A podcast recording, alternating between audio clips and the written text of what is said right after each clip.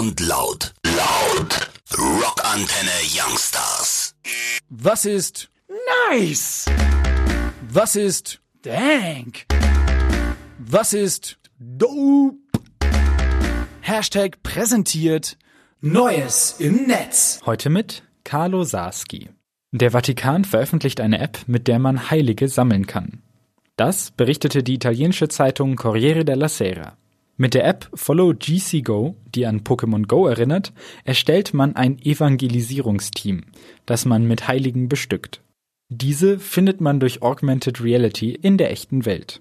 Um die katholischen Schutzpatrone für sich zu gewinnen, muss man Fragen rund um die Bibel beantworten. Oh mein Gott! Axel Voss erhält den Big Brother Award Austria.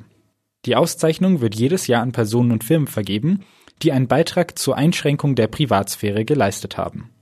Der EU-Parlamentsabgeordnete erhielt den Preis für seine leitende Rolle in der Verfassung der neuen EU-Datenschutzrichtlinien. Diese waren unter anderem wegen der Einrichtung von Upload-Filtern in die Kritik geraten. Damn! WhatsApp bekommt neue Features.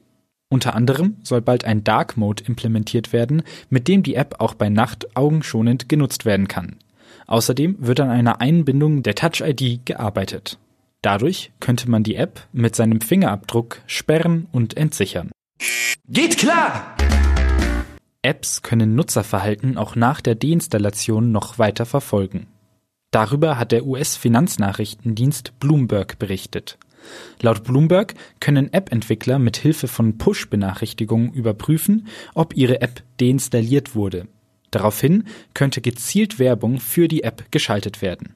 Unter anderem soll die Telekom und Yelp von dieser Software Gebrauch gemacht haben. Die britische Datenschutzbehörde hat eine Höchststrafe gegen Facebook verhängt. Die Datenschutzbehörde Information Commissioners Office, kurz ICO, sprach von einem schweren Verstoß gegen geltendes Recht, den der Konzern begangen haben soll. Das soziale Netzwerk muss nun eine Strafe von umgerechnet etwa 565.000 Euro zahlen. Hintergrund ist der Datenskandal, bei dem neben Facebook noch die Firma Cambridge Analytica involviert war. Im Zuge dessen wurden die Daten von rund 87 Millionen Nutzern an Dritte weitergegeben. Wurde aber auch mal Zeit!